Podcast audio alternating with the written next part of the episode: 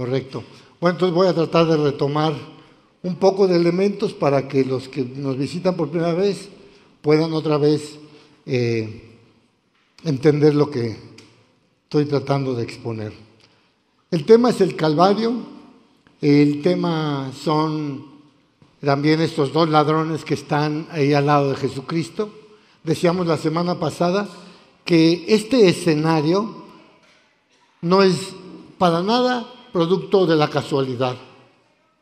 Es el escenario planeado por Dios desde antes de los tiempos de los siglos. Estamos viendo el corazón de Dios. Pero vamos a tratar de meternos ahora al corazón de Dios con versículos y con detalles que nos ayuda esta imagen. Vimos que ahí en las cruces, estos dos ladrones, que todo el mundo sabe que había dos ladrones, lo que tal vez no sepas es que está representando a los dos tipos de hombres que hay en la tierra. Uno representa al que no quiso oír el planteamiento de Dios, ni la propuesta de Dios, ni recibir el regalo de Dios. Y el otro representa uno que, así como era de malvado, porque era un homicida, no solamente era eh, ratero, era homicida, teniendo todo en su contra, porque el ambiente de todos los alrededores en contra de Jesucristo, el mismo compañero de él también está en contra, y él hace un lado todo y toma una decisión del corazón, porque todo sucede en el corazón del hombre, no en la mente, dice la palabra.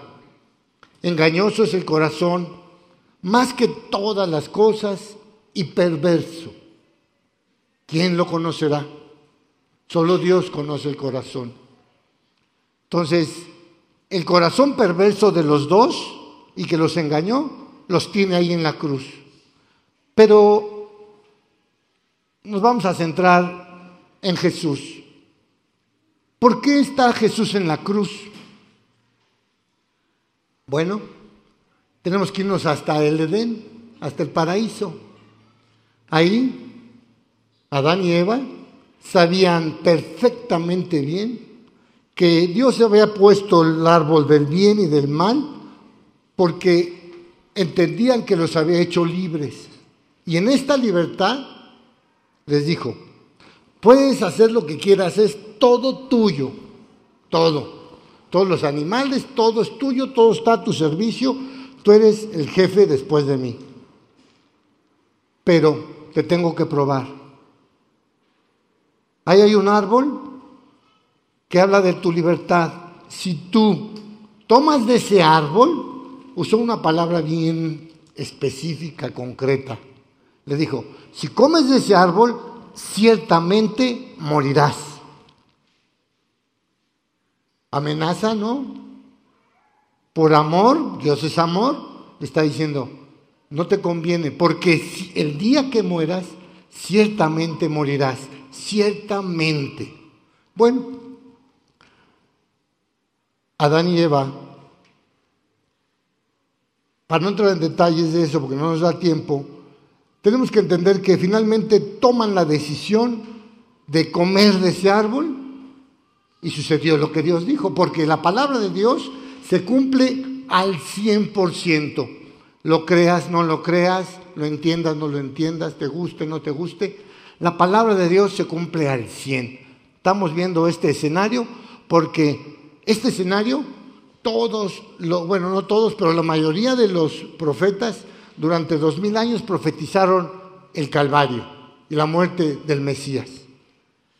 Entonces, cuando mueren, cuando peca Adán y Eva, ¿qué, qué reacción hubo? Bueno, primero tienes que entender que hay una ley espiritual que le cayó a Adán y a Eva. Se llama la ley del pecado. Esta ley del pecado se da al ciento por ciento. No creas que el 99.9 y tiene algunas excepciones, no. La ley dice, nuevamente la voy a repetir, porque yo nunca en mi vida había oído esta ley hasta que alguien me habló clara y directamente. La ley dice, porque la paga del pecado es muerte.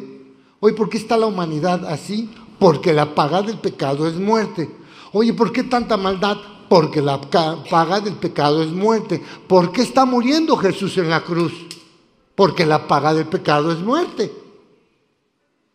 Bueno, muerte, ¿qué quiere decir muerte? Porque ya hemos visto tantas muertes que ya no sabemos qué quiere decir muerte.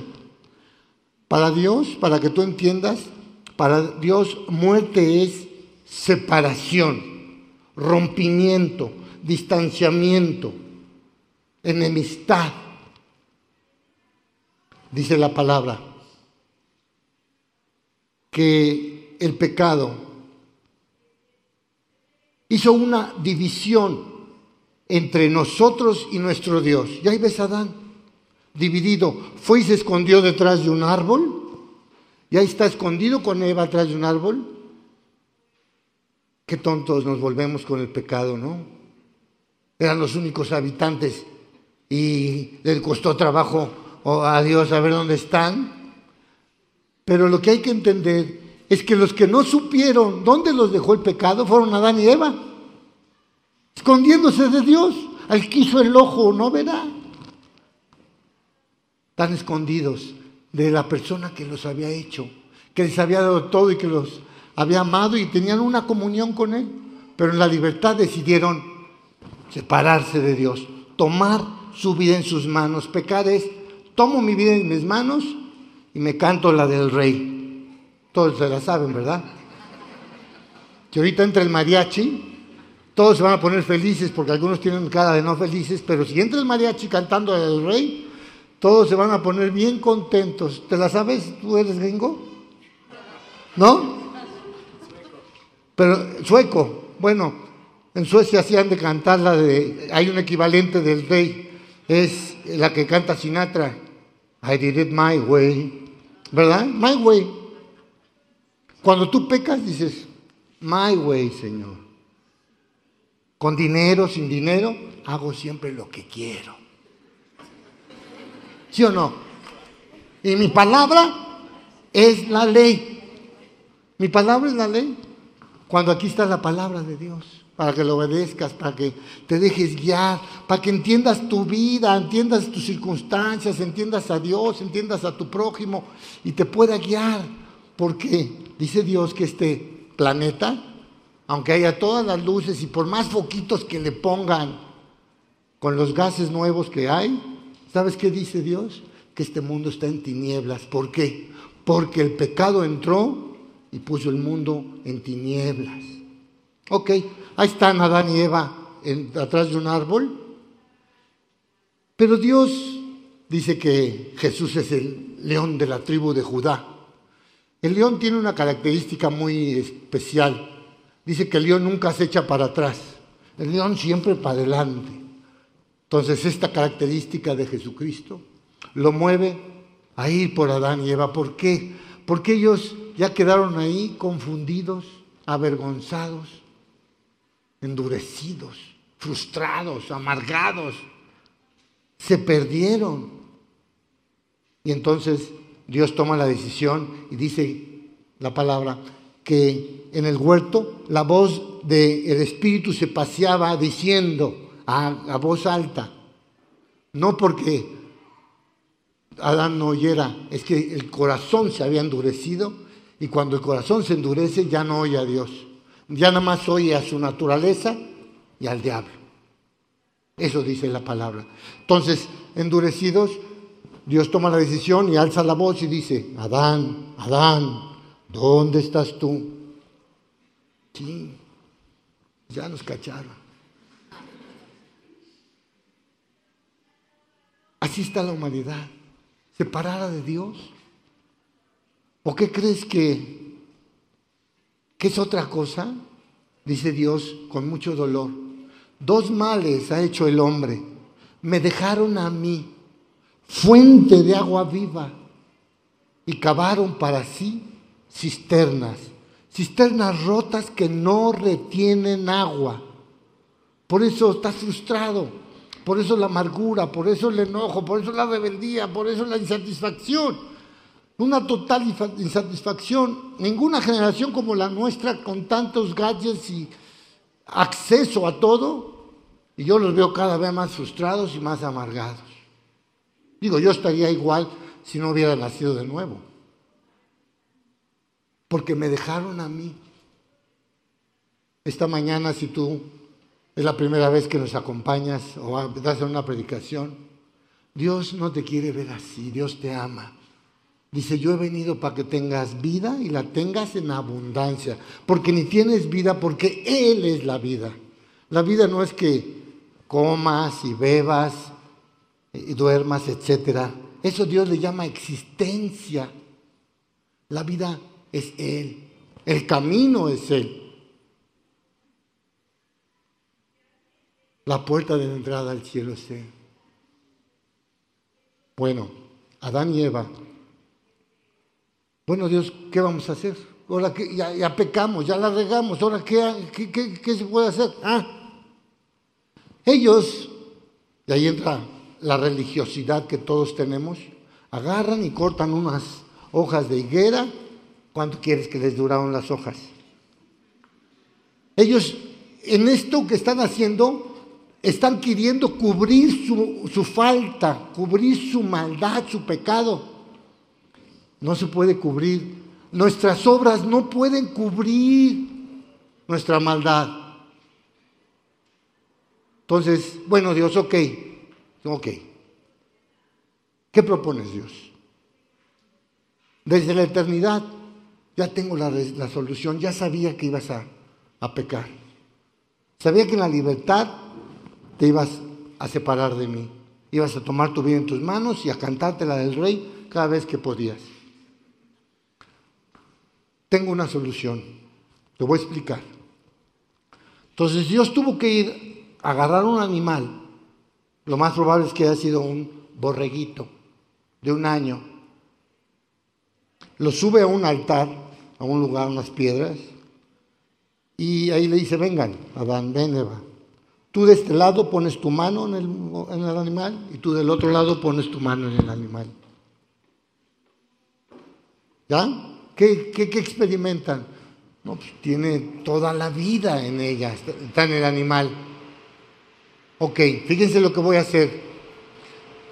De alguna manera, Dios degüella al cordero. Y toda su cuando tú degüellas un cordero, por la presión sale un chisguete grande de sangre y luego se acaba de desangrar hasta que ya el corazón ya no tiene que bombear y se para. Ahí está el Calvario. He ahí el Cordero de Dios que quita el pecado del mundo. Le está explicando a Adán y a Eva que eso es lo que Dios iba a hacer para cubrir nuestras faltas. Porque dice, aunque te laves con lejía y amontones jabón sobre de ti, tu pecado permanece delante de mí. El hombre no puede hacer nada para cubrir su culpa. Por eso está un calvario. Él fue herido por nuestras rebeliones, molido por nuestros pecados. El castigo que tú y yo merecíamos cayó sobre de él y por sus llagas. Ves sus llagas. Y tú sales con tus obras. ¿Qué obras?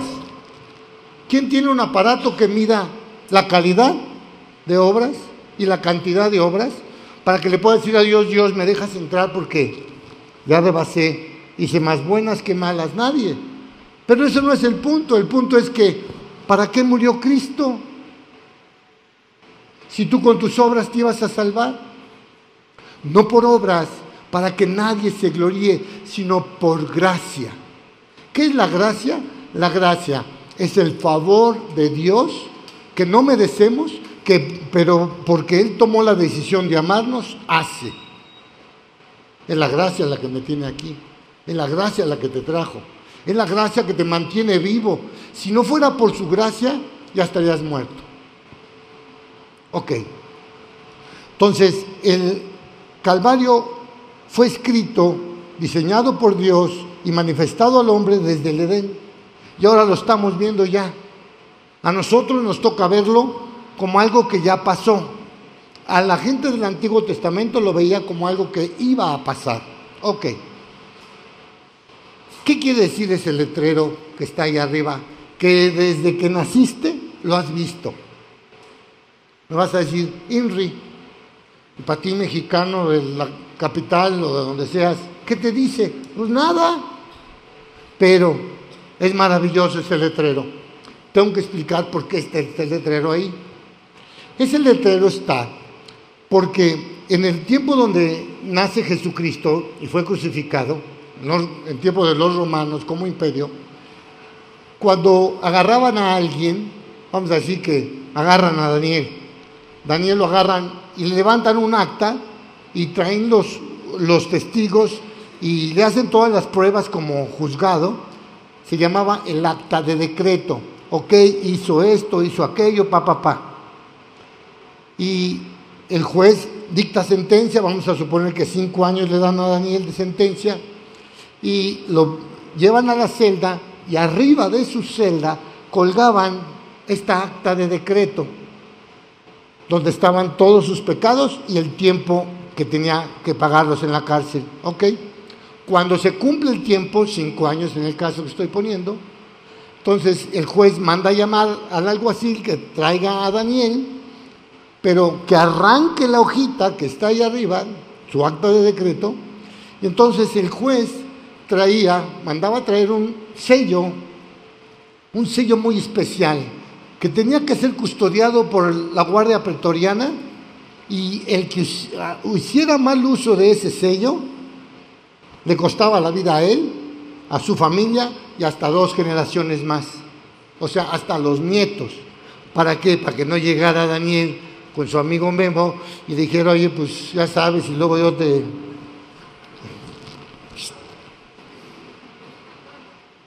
Entonces, el juez mandaba traer ese sello y lo ponía en el acta de decreto.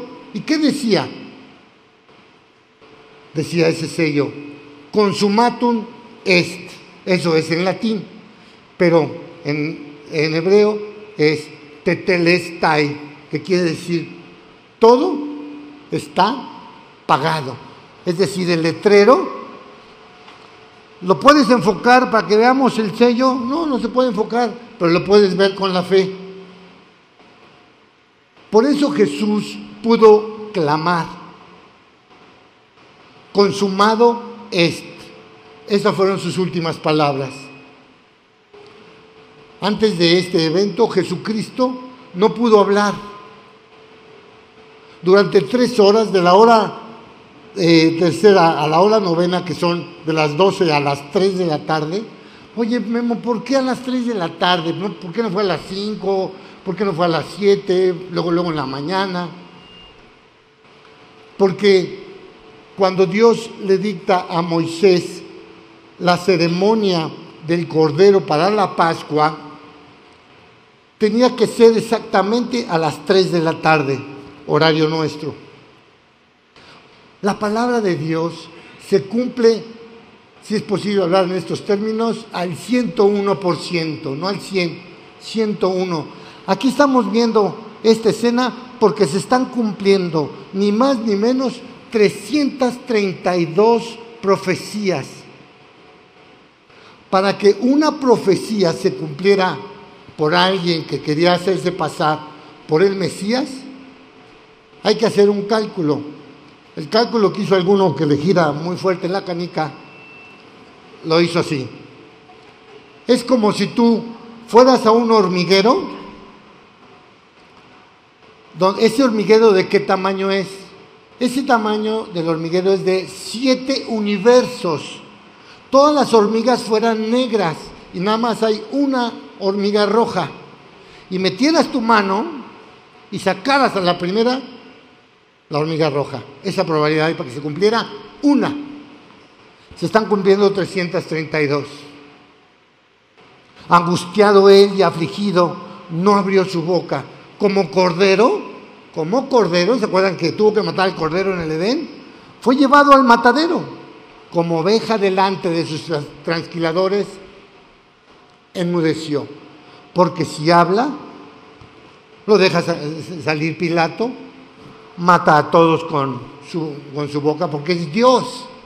Lo que tú tienes que entender es que, el que está ahí, el que está ahí, es Dios. No sé cómo lo hayas visto hasta hoy, pero si tú no lo ves así, que es Dios, tú nunca vas a entender nada de la Biblia, ni nada del Calvario, ni nada de Jesús, por más que te digamos cosas. Dios hecho hombre está dejando el cielo. Ponte a pensar, dejó el cielo. ¿Con qué propósito tú? Tú eres el propósito de Dios. Nos amó de tal manera que velo, muriendo por ti. Fue herido por nuestras rebeliones y molido por nuestros pecados. Al que no conoció pecado, porque nadie lo pudo acusar de pecado. Al que no conoció pecado, por nosotros lo hizo pecado. ¿Para qué? Para que nosotros fuésemos hechos justicia de Dios en Él. Porque si no se la hace a Él, te la tiene que hacer a ti. Y si te la hace a ti, vas a ir a pagar al lugar que Dios no quiere que vayas tú ni nadie, porque Él es un Dios de amor que no es excluyente, es incluyente y por todos murió. Entonces Jesús tiene un propósito maravilloso. Muchas veces en la calle yo hago esta pregunta. Oye, fulano, ¿cuánto vale tu alma? No, pues, ay, me la pusiste difícil, que no sé, que... Pues nada, no, no, sí vale mucho. ¿Cuánto? No, pues, para que tú sepas cuánto vale tu alma. Voltea al Calvario. Por favor, no se acostumbren al Calvario. Lo hemos visto desde la cuna la mayoría, no sé si allá, pero aquí sí. Desde la cuna hemos visto el Calvario y ya nos acostumbramos y ya es de esas músicas del Superama o de la Comer que ya no oímos. Dios te pide que hagas un esfuerzo inteligente, una decisión de que tomes tu Biblia y vayas a leer lo que Dios planeó desde la eternidad. Dios ha cuidado este libro de la Biblia como no tenemos una idea. Los hombres malvados y Satanás han tratado de destruirla y entre más tratan de destruirla, más se multiplica. Está traducida en todos los idiomas y en casi prácticamente todos los dialectos. Porque Dios es el más interesado de que entiendas que estás perdonado. Lo que estamos viendo ahí es que hay perdón en Jesús. No te viene a condenar, te viene a perdonar. Él vino a buscar y a salvar lo que se había perdido. Los sanos no tienen necesidad de médico. Oye, a ver, aclárame, ¿cómo que no estoy sano? Si he sido un hombre sano. Espiritualmente dice la palabra dice que todos estamos enfermos. Desde la planta del pie hasta la cabeza no hay en el hombre cosa sana, sino herida, hinchazón y podrida llaga. Velo. Solamente hay una manera de quedar sanado. Cuando dejas que la sangre de Jesucristo sea vertida sobre ti. Pero para que sea vertida sobre ti, Tú tienes que aceptar una cosa que tal vez te ha costado trabajo aceptar. Cuando agarran a un reo, le ponen un numerito. Mientras tú no te has convertido, tú traes no un numerito, traes un título. ¿Sabes cómo dice ese título? Perdido. Jesús dice, yo vine a buscar y a salvar lo que se había perdido. Los sanos no tienen necesidad de médico. Estamos enfermos por el pecado, nos ha corrompido. Es algo terrible el pecado. Lo hemos tocado y lo tocamos con una singularidad que no entendemos. Por eso Jesús clamó, perdónalos, no saben lo que hacen cuando tocan el pecado. Dios quiere que profundices en el Calvario para que no toques el pecado con esa singularidad con que lo estás haciendo.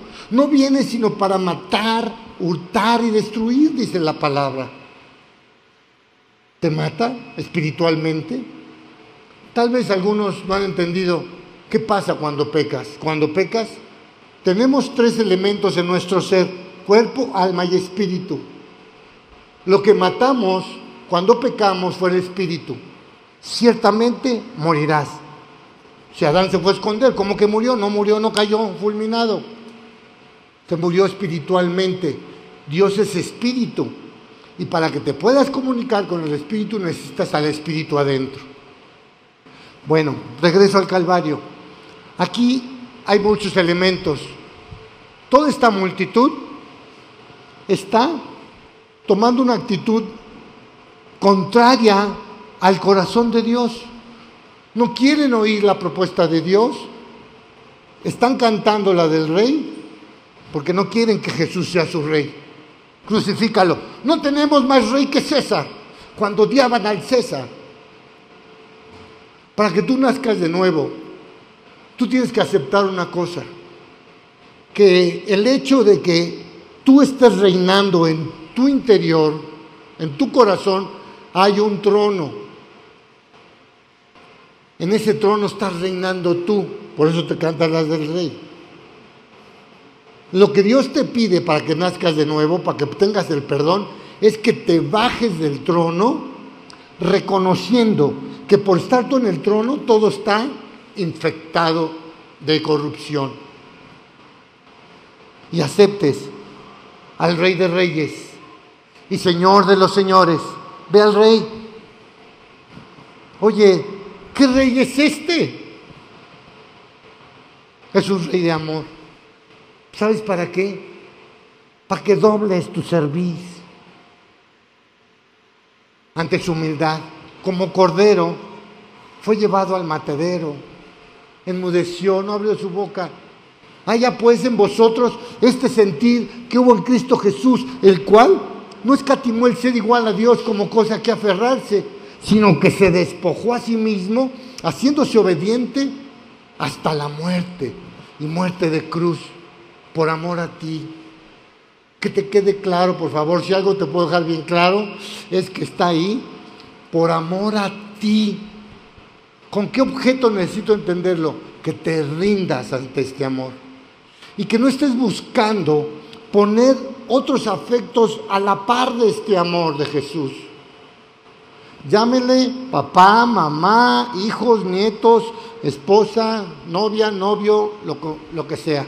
Si tú lo pones a la par de Jesucristo, cualquier afecto, por, lo, por la corrupción, este afecto se sube y olvida a Jesucristo lo saca.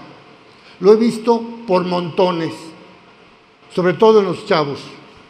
Van muy bien con Cristo, se hacen novios y Jesucristo ya no compite. Para afuera, como si Cristo estorbara. Ningún afecto. Yo hoy tengo dos nietos y constantemente tengo que llevarlos al altar, entregárselos a Dios porque mi corazón me quiere ganar intervenir y hacer lo que no me corresponde. Dios envió a su Hijo Jesucristo para que tú tengas una relación con Él. Fíjense algo que no sé si les ha pasado, creo que a todos nos ha pasado. Tienes necesidad de algo en tu alacena, en tu refri para comer. Tengo que ir por sal. Llegas al mercado y traes el carrito lleno Sales, te subes a tu coche, llegas a tu casa y se me olvidó la sal. Por lo que fuiste, se te olvidó. Y así estamos muchos seres humanos. ¿Sabes a qué veniste? A obtener una relación con el que murió por ti. Pero ya te perdiste con tantos foquitos, con tantos distractores por eso Dios nos dice, no améis al mundo, ni las cosas que están en el mundo, porque el amor del Padre no está en él. Y tú, no, no, no, si está de ahorita lo voy a encontrar, vas a ver, yo soy, ah, yo soy especial y sí voy a encontrar en el mundo. No, está hueco, hueco. Dice Dios que así diseñó el mundo, ¿sabes para qué? Para que nada, nada encontremos fuera de Él. Y tú insistes, insistes, insistes en buscar la satisfacción, la sabiduría, el amor, el poder, la inteligencia, la paz, fuera de Él. En Él habita toda la plenitud de la deidad. Como le decía ahorita en la mañana, la relación es como tu celular, un elemento que así todos entienden. Hace 15 años no, pero ahorita ya. Oye, ¿quieres, ¿quieres hablar? ¿Quieres comunicarte? Necesitas pila. Hoy tengo una emergencia y lo peor que te puede pasar hoy es no tener pila. Chocaste, se, te acaba de morir alguien y necesitas llamar y no tienes pila. Dices, ¿cómo no cargué la pila? ¿Por qué me distraje? Carga tu pila con el Señor. Él es la fuente de agua viva. Él es la fuente de paz, la fuente de amor, fuente de sabiduría, fuente de esperanza, de visión. Él es todo. Pero tú tienes tan buenas ideas, como yo, ¿verdad? No, no me estoy excluyendo. Andas buscando fuera de Él, no te conectas y si quieres, cuando sean las emergencias, marcar, no hay pila. Dios te trajo con un objetivo a la tierra. Uno. Los demás son accesorios.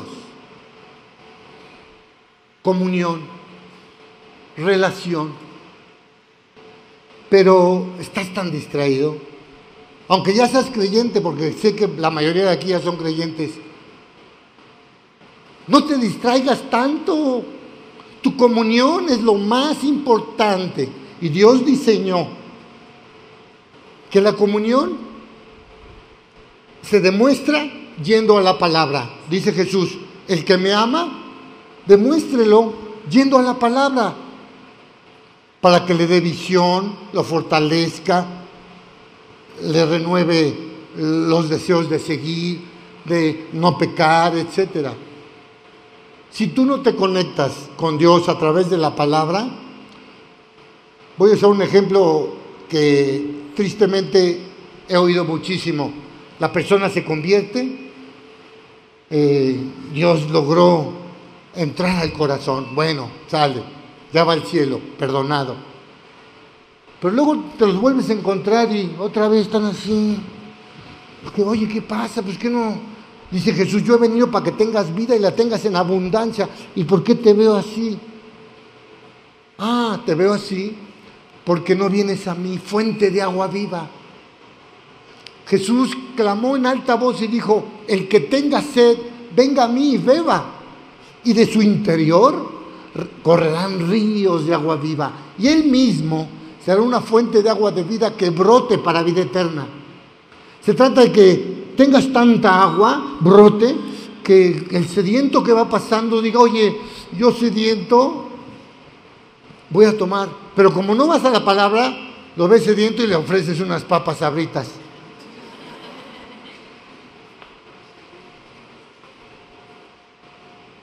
¿De qué se trata la vida? Se trata de comunión con Dios, no de que si tienes tales o cuales accesorios, si viajas mucho, si viajas poco, si tienes 100, si tienes uno. No se trata de eso. Se trata cuánto anhelas tener comunión con Dios.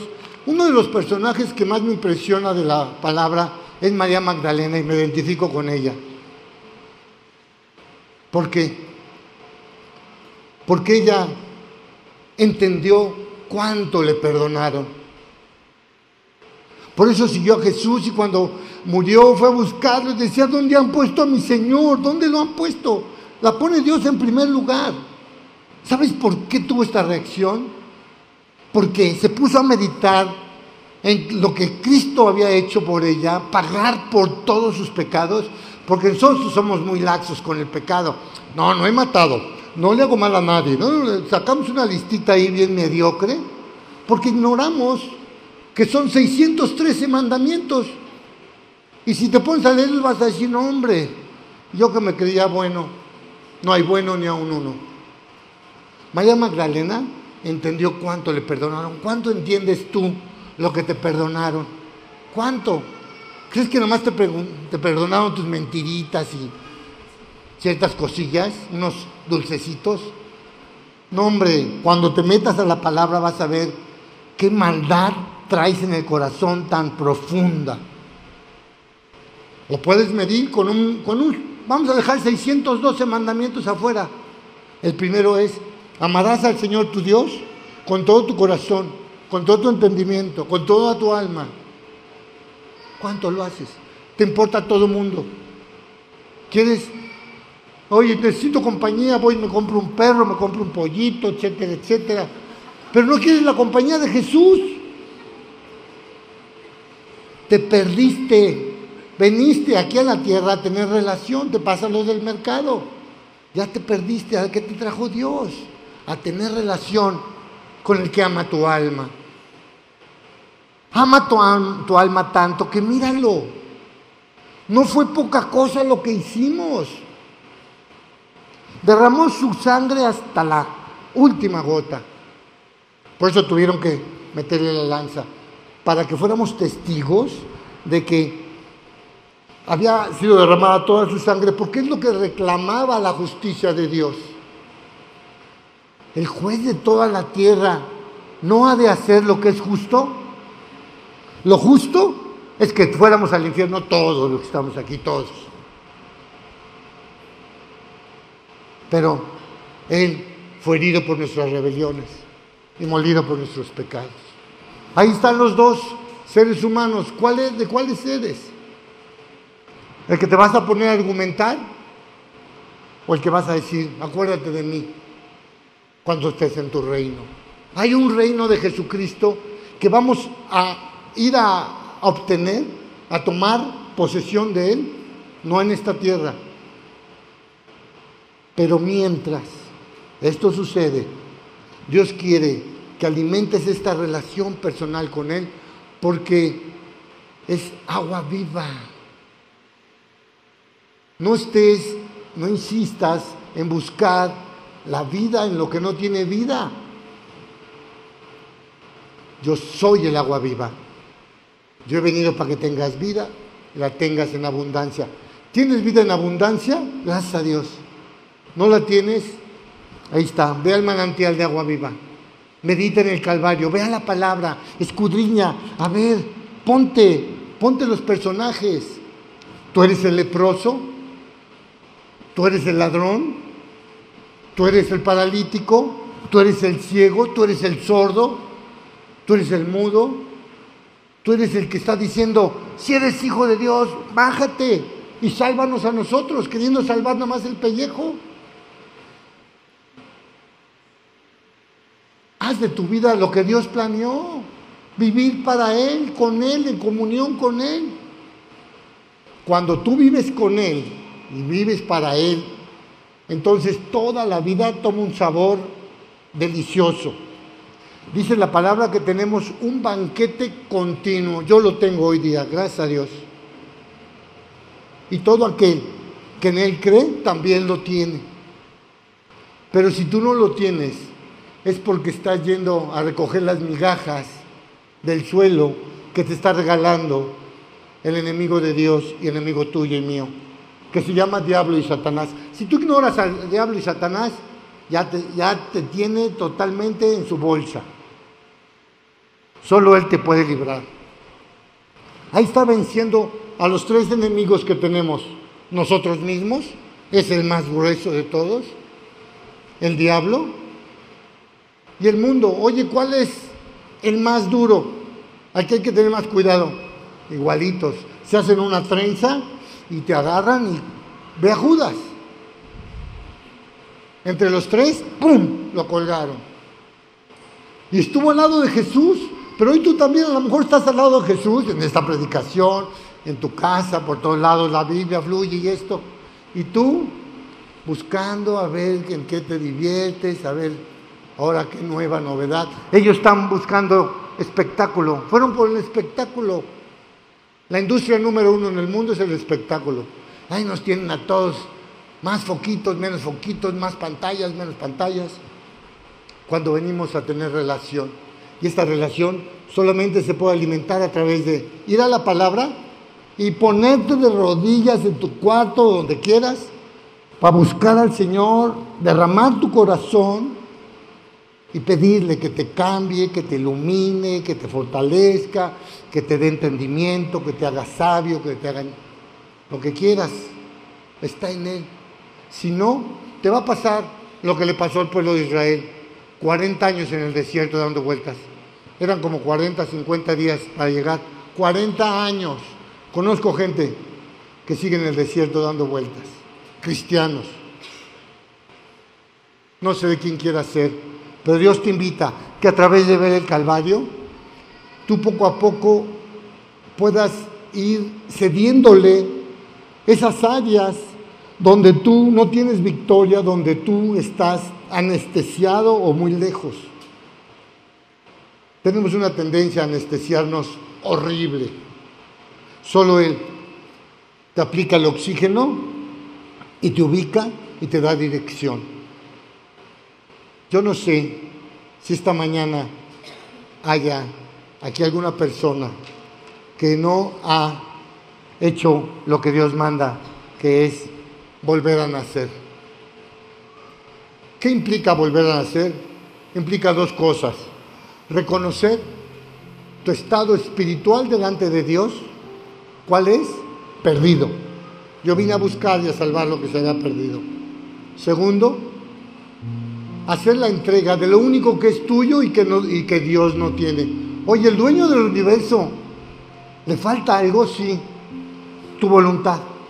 Eres tan libre que eres tan libre que entonces lo que Él hace es muy lleno de, de humildad de parte de Él, la verdad, porque es maravilloso que se humille de esta manera. Hay una pregunta por ahí que muchos hombres, bueno, pues ¿dónde está Cristo? No, pues que en el cielo, en la tierra y en todo lugar, es verdad. Pero no te sirve si tú no has vuelto a nacer. Lo que Dios quiere concretar lo lleva a cabo a través de una acción bien definida. Dice, he aquí. Cuando Él dice aquí, estas palabras implican, esto es lo más importante de tu vida. Es el planteamiento más que te puede hacer más bien de todos. Si algo quieres, es, fíjate lo que tienes que hacer. Si algo necesitas, ahorita voy a cubrir tu necesidad. Y dice, he aquí, yo, Dios, el que pagó por ti en la cruz, estoy lo más cerca que puedo estar a la puerta de tu corazón y toco. He aquí yo estoy a la puerta y llamo. Si alguno si aquí hay alguno, si alguno oye mi voz, y ahí está el libre albedrío, y abre la puerta, entraré a él, cenaré con él y él conmigo. Comunión. Si tú invitas a alguien a cenar es porque vas a tener comunión. Porque no tienes comunión. Toca porque está afuera. Plantea comunión porque no la tiene. No hay comunión que decir cosas en común no hay nada en común, dice la palabra. A lo bueno llamas malo, a lo malo bueno. Haces de la luz tinieblas, de las tinieblas luz. Pones lo dulce por amargo, lo amargo por dulce. No hay nada en común. Pero para que pueda haber algo en común, quiero regalarte cuatro cosas, dice Dios. Cuatro cosas necesito regalarte para que puedas experimentar todo eso que yo digo en la Biblia. ¿Cuáles son esas cuatro cosas? Dice, os daré corazón nuevo, porque el original se hizo de piedra. Pondré espíritu nuevo dentro de vosotros, porque el original lo mataste con tu pecado. Tres, te, voy a dar una mente nueva, la mente de mi hijo, porque con tu mente vuelves a cantar la misma del rey. Y lo cuarto, para asegurarme que me sigas y que puedas entenderme y disfrutar de mi amor y yo del tuyo, te voy a dar de mi espíritu. Voy a poner mi Espíritu Santo dentro de ti. Porque con ese te voy a guiar, te voy a alumbrar, te voy a dirigir. Nos vamos a enamorar.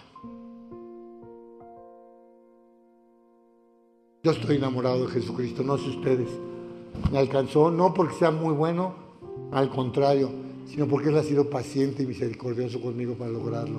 Ha trabajado fuerte. Y lo mismo quiere hacer contigo. Repito, aquí yo estoy a la puerta y llamo. Si alguno oye mi voz y abre la puerta, entraré a Él, cenaré con Él y Él conmigo. Vamos a orar para el que quiera, invite a Jesús a su corazón esta mañana y tenga esa vida abundante y esa salvación y ese perdón que Él anunció en su palabra. Dios, te doy muchas gracias porque me has enfrentado a mi realidad con respecto a ti. Dios tienes razón, no te conozco. He pecado contra el cielo, contra ti, contra mí, contra mi prójimo. He hecho lo malo y no me ha aprovechado. Necesito tu perdón, quiero tu perdón. Perdóname Dios. Perdóname todos y cada uno de mis pecados. Yo no me acuerdo de ellos, pero tú sí. Te suplico que tengas misericordia y derrames tu gracia y tu sangre preciosa sobre mi cuenta para que estos pecados sean borrados con la sangre preciosa de Jesús. Sé que no hay otro medio, Dios yo no puedo hacer nada para que mis pecados sean borrados. Y quiero que sean borrados. Necesito que sean borrados. Estás tocando a la puerta de mi corazón. Hoy te he escuchado y hoy he decidido bajarme del trono donde he estado reinando, abrirte la puerta de mi corazón de par en par, porque tú eres el rey Ven y reina, Señor, toma lo que es tuyo. Ya pagaste por mí en la cruz. Ahora sí quiero ser tuyo, voluntariamente me ofrezco a ti. Solo tengo esta vida afectada, corrompida por el pecado, pero sé que tú la aceptas. Para ti es suficiente.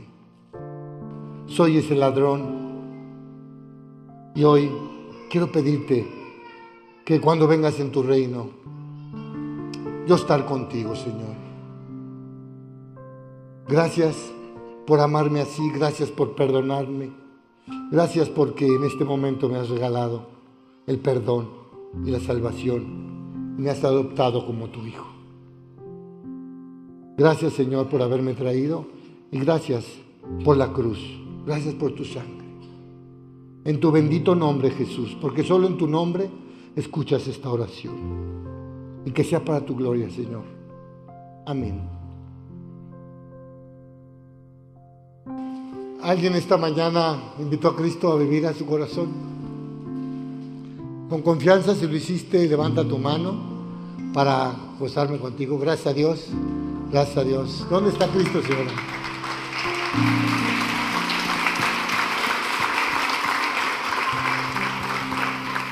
Un detalle último. Ustedes que abrieron, que invitaron a Cristo, si dentro de unos días, semanas, ¿No eres otra persona? No están pasando cambios importantes que nadie más que tú puede monitorear, especialmente en tu relación con Dios, es que no volviste a nacer. Tú ya sabes lo que hay que hacer. Orar más o menos como oré yo, entregando. Solo tienes que entregarte para que Él te tome, te perdone y te lleve al cielo. Gracias a Dios. Que Dios los bendiga.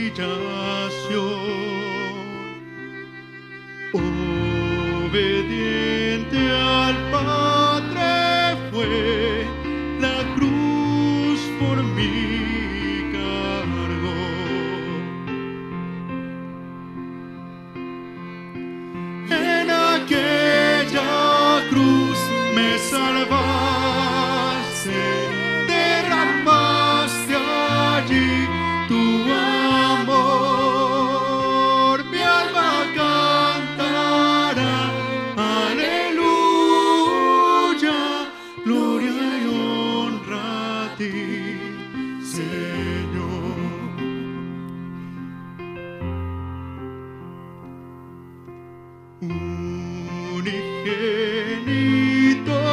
de Dios, viniste a redimir y a pedir.